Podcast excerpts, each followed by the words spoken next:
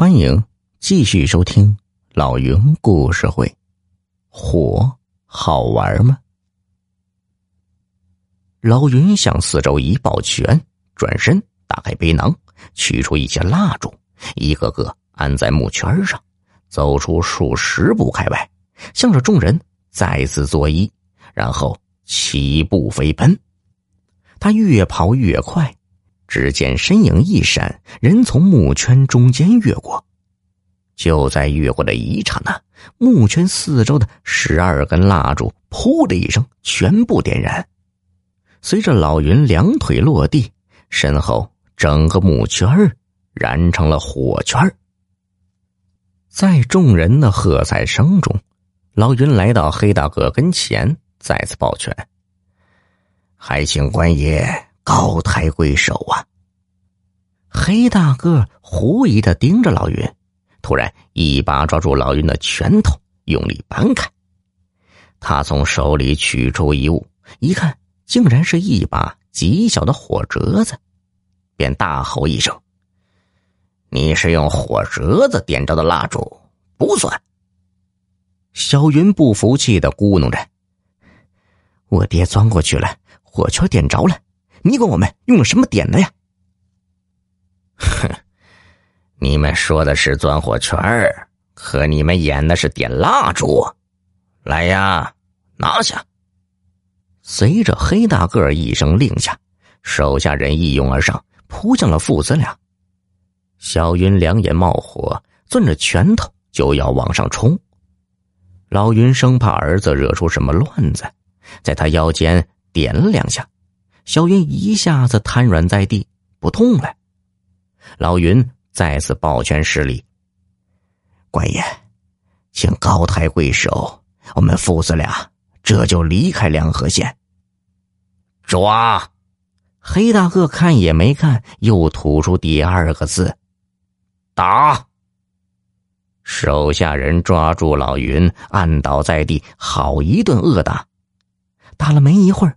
突然，有人溜到黑大个跟前，小声说道：“大爷，他他死了。”黑大个站起来，走到老云跟前儿，用脚踢了踢，眉头一皱：“真死了，赶紧抬走。”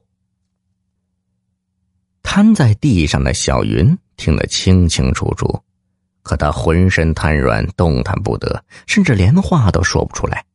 他只能眼睁睁的看着那些人走向父亲的尸体。那几个人想把老云抬起来，可是怎么也抬不动。黑大个生气了，骂了声“废物”，挽挽袖子，双手抓住老云的双肩，一使劲儿。可是老云的尸体依然是纹丝不动。众人这一下呆住了。黑大个是有名的大力士，他都抬不起来，看来这个死尸是无法抬走了。正在这时，突然前面一阵锣响，有人过来禀报，县太爷的大轿过来了。黑大个一皱眉，赶紧让几个人躺在地上，其他人围在他们四周，假装给他们治伤。同时，他脱下几件衣服，把老云的尸体盖了个严严实实。他们刚准备好，县太爷的大轿就过来了。县太爷在轿里看见是他们，命人落下轿，探出头来问道：“你们在干什么呢？”黑大个急忙跪下回禀：“回老爷，呃，这几个弟兄练功岔气儿了。”我们正在救他们呢。县太爷点点头，嗯，小心为上啊。说完，钻进轿子。可就在县太爷的轿子刚刚离地，平地中突然爆发出一声闷雷一般的大吼：“大老爷，我冤枉！”仿佛一声霹雳，黑大个他们吓了一大跳。